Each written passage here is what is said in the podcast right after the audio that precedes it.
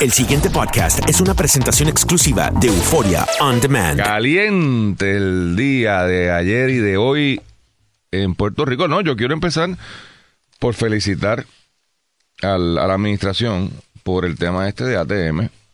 eh, porque obviamente eh, hay un elemento aquí político que, no podemos tampoco tapar.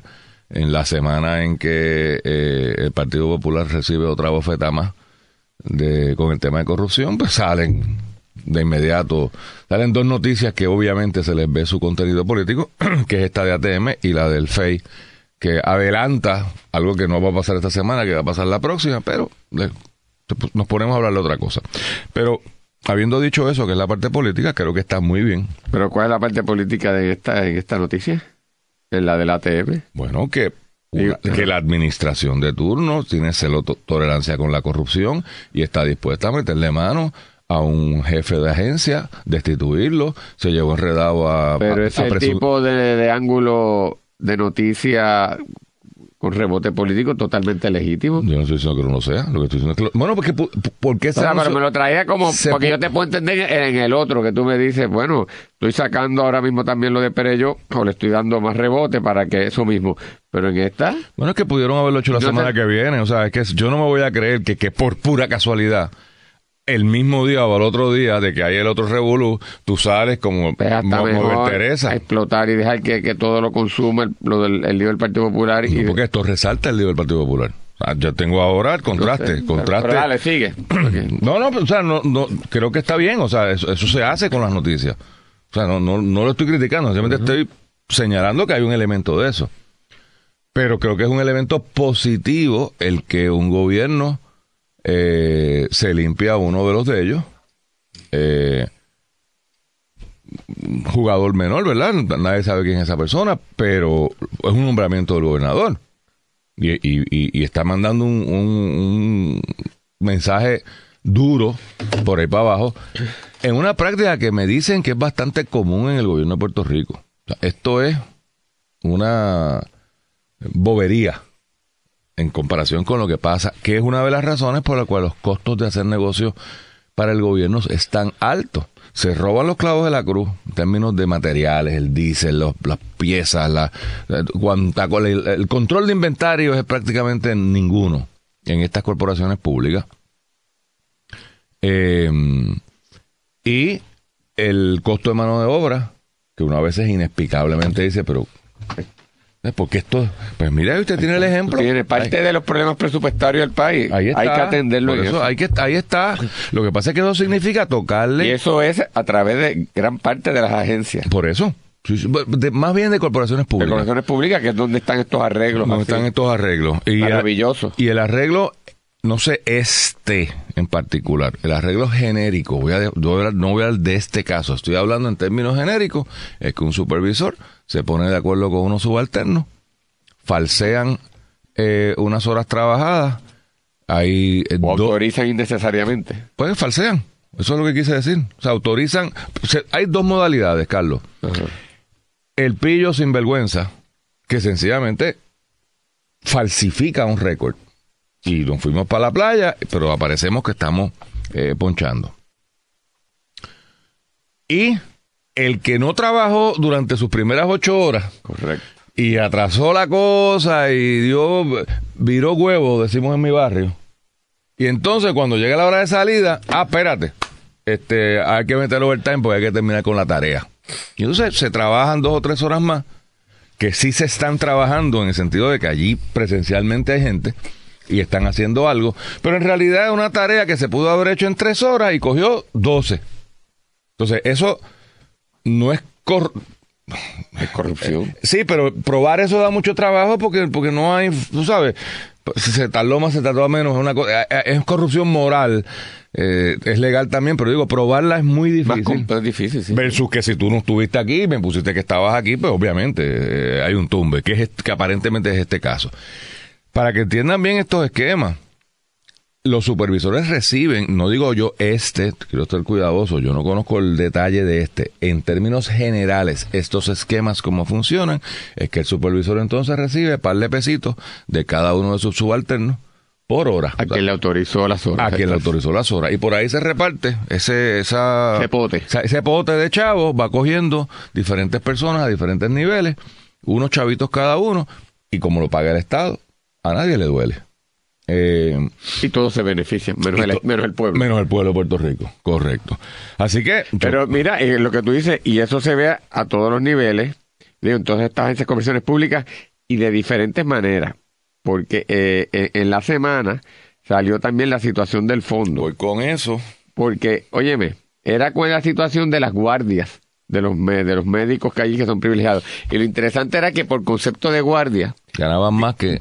dos veces más que lo que ganaba. Oye, si eso es así, primer lugar, justificaría entonces la contratación De un médico de un adicional. médico adicional para que estuviera de noche. Y, y no que el que está de esto. Si se tratase de una especialidad tan extraordinaria que fuese el único médico, yo quisiera saber cuál es la emergencia de trabajadores que a altas horas de la de noche, la mañana porque aquí falta. esto no es un centro industrial de, o, o- o de, ¿De manufactura, que hay calderas que explotan por la noche y que llevan a los, a los, a los, ¿verdad? A los trabajadores a altas horas de la noche al hospital a ser tratados. Eso es embuste. Y que el- y, y- y al que lo llevan, que es del médico de esa extraordinaria especialidad, que hay que pagarle eso. Eso es un tumbe también. Y hay gente que trata de explicarlo y que eso, miren, no, eso es un tumbe. Entonces, pues, y sigue así, se permite. Pues no, no hay manera de meterle mano, Luis. No, por eso, por eso es que empiezo el programa felicitando a eh, el gobernador y su equipo, porque se dejaron de chiquitas y le metieron mano a una de estas instancias. Que no pierdan el impulso, que sigan, pero esto eh, creo que es la, el, el- para adecentar el gobierno en Puerto Rico. Yo creo que este es uno de los pasos importantes de tomar, que no tiene que ver con aquellos que efectivamente tienen que trabajar overtime, se justifica y hacen el trabajo. Son dos cosas distintas. Pero este, este tema de tú tener esto como si fuese una especie de jackpot, de, de lotería, y, y cuando usted mira los números, eh, cuando sale la noticia No, no, ayer, no, o sea, oye, que tú- 3 millones de pesos. La hora extra, por definición, debería ser una excepción. Correcto. Pero cuando tú ves que los trabajos de horas extras se convierten en parte regular del esquema, ¿verdad?, de actividad de Hay una, un problema de de una- management. de una agencia, eh, pues hay un problema que te llama la atención e investigarlo porque probablemente un esquema de corrupción. O por Y- lo, o en el no, espérate, yo no me atrevo a decir eso. Ay, por lo menos, por lo menos, cuando menos, cuando menos. Es un problema de administración de recursos humanos deficiente. Pero- esto, esto en la empresa privada o en sí, el, pero en, en la empresa privada no puede subsistir indefinidamente. Y en el caso del gobierno, va administración tras administración, año tras año, década tras Sí, sí, década, sí, pues es una par- corrupción. Es parte de la cultura. Sí. Sí, sí, sí. No, pero que te digo que cuando menos, en el, en Sí. el menor de los casos, hay un problema de, de gerencia. Pero es un problema gerencial también de corrupción, porque el problema gerencial que yo te entiendo, Luis, se dio una vez. Y ah, esto falló, y entonces toma la medida correctiva. Cuando la medida correctiva no se toma, el problema no es un estricto problema gerencial, ¿verdad? Eh, De falla en un momento dado de ejercer las funciones. Es que hay un esquema de corrupción que viabiliza y tolera Claro. que eso siga repitiéndose una y otra vez. Y tú me decías allí en el bocadillo que hay que esperar a fin de esa semana, porque entonces. No, que había que verlo una semana en contexto, porque yo lo que estoy viendo aquí en, en esta semana de noticias corporativas es que están pre- alguien, yo no creo que por pura casualidad, a principios de semana sacan un refrito del fondo. Porque eso de los salarios del fondo y del exceso de pago y los fotógrafos que cobran 100 mil pesos al año. eh, todas las administraciones, las últimas cuatro administraciones, hemos oído eso. Y no parece que nadie lo quiera corregir. Porque, Por eso, porque es tema de corrupción. Por eso, pero que está ahí. Entonces tú dices, eso se saca ahora porque viene por ahí que, La privatización. que bienvenida sea. Fíjense que, que empezamos la semana con Corporación del Fondo del Seguro del Estado. Usted lee eso y se tiene que indignar. Hoy, el- la, la- la discusión del la- RSA de energía, Energía eléctrica, eléctrica. titular de la página 4 de El Nuevo Día, energía eléctrica en riesgo de privatización. Y ayer, ATM, que se viene hablando desde hace tres administraciones de privatización, de APP. Llámelo APP, llámelo contrato de servicio, llámelo como usted le dé la gana.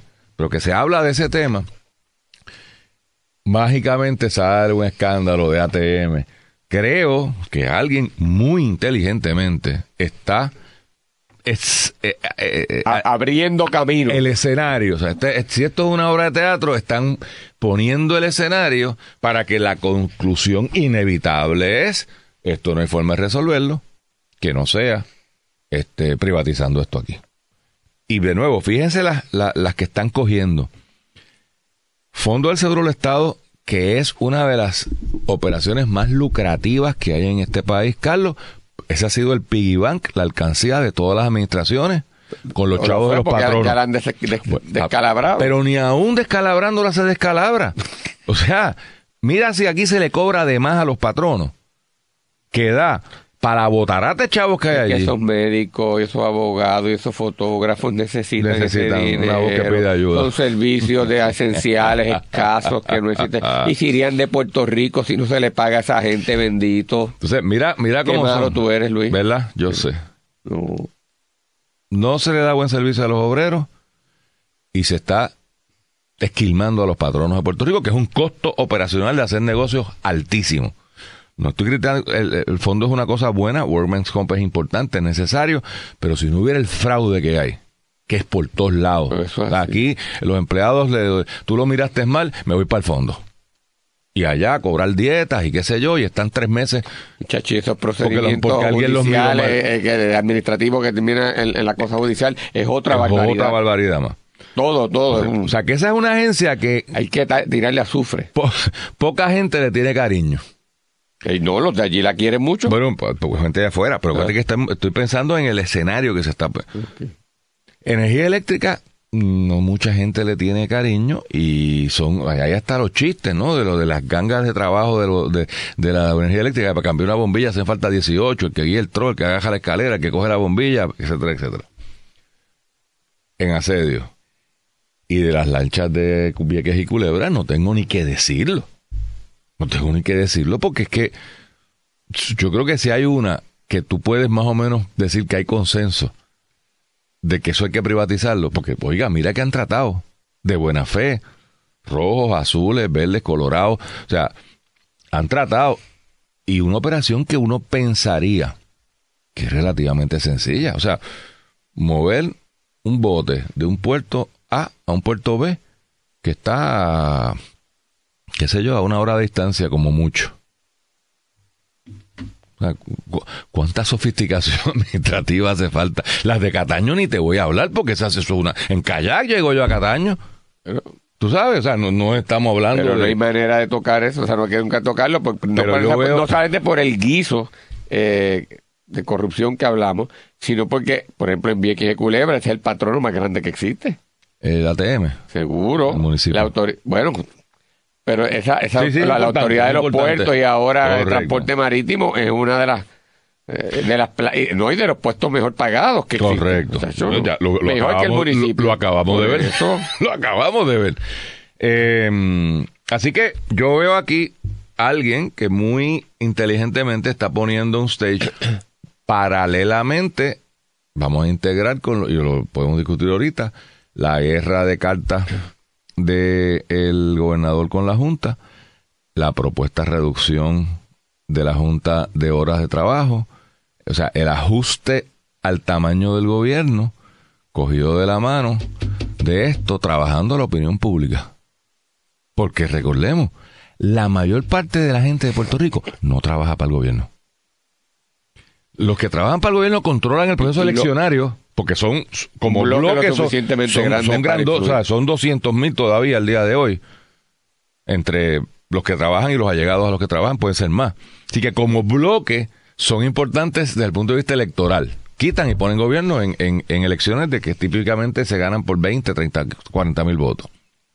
Pero dentro del macro de Puerto Rico, la mayor parte de la gente está afuera y yo lo oigo yo en la calle de que esos beneficios yo no los... O sea, yo, yo que me fajo trabajando, piensa el, el obrero del sector privado, que me tengo que fastidiar.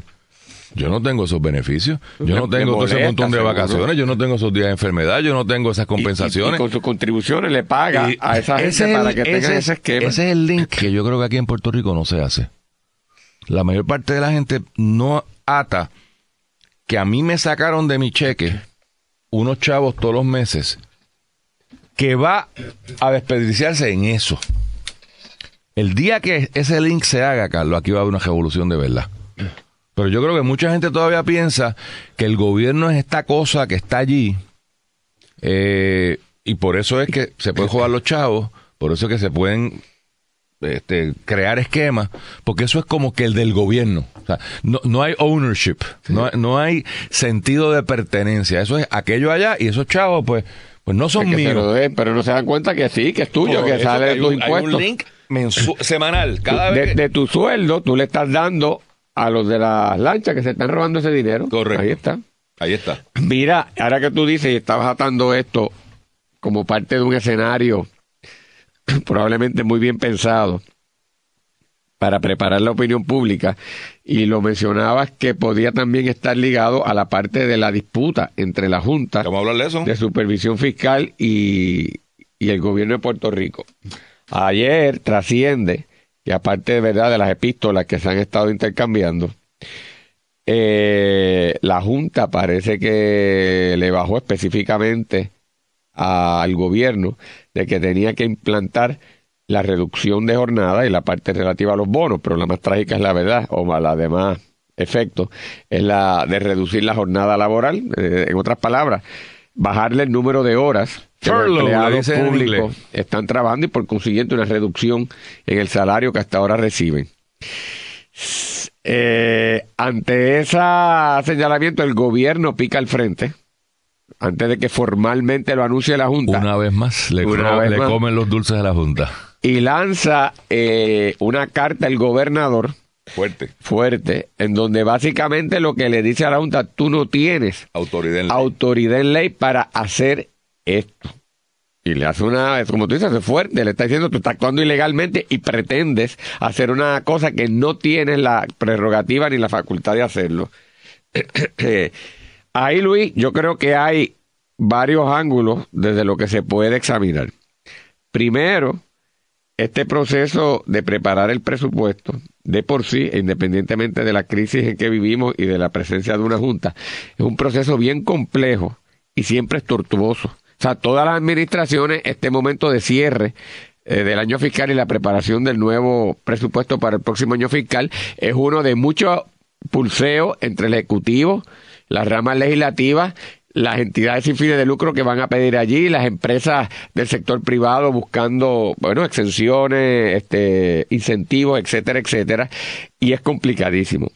Si a eso tú le añades ahora que hay un elemento adicional, que es la crisis, que implica que tú tienes que cortar, la decisión se torna más compleja aún desde el punto de vista de política pública. Y si a eso tú le añades que ahora hay una junta de control fiscal, asúmete esto, o de supervisión fiscal, que de la mejor buena fe también es, eh, vamos a dar, a dar eso por admitido para proyecto argumentativo, está también tratando de atender la situación, pues obvio que hay un choque entre unas personas que son los que tienen el gobierno, pero van al proceso de elección o recibieron un mandato, y aquellos que ven esto fríamente, porque no solamente no van a un proceso de elección, sino que la mayoría no vive aquí. Sí, sí, sí, sí. sí. Porque lo que te quiero decir es, independientemente de la presión que tiene el político, de que si la decisión que tomo molesta a la gente y no me elige, ah, eliminando eso, que sin duda está presente, en el político además, en el que está aquí, el cortar una partida y quitársela a alguien, le duele más porque esa persona es de su barrio, la conoce o sabe lo que eso representa, tiene que dar la cara, tiene que enfrentar el dolor que eso representa y es mucho más difícil. Así que yo te estoy poniendo aquí toda la dificultad natural que debe haber, que, puede explicar esto. Y si a eso le añade las interpretaciones distintas que puede haber y otras motivaciones, pues ya tú ves lo que está pasando. El pasado podcast fue una presentación exclusiva de Euphoria On Demand. Para escuchar otros episodios de este y otros podcasts, visítanos en euphoriaondemand.com.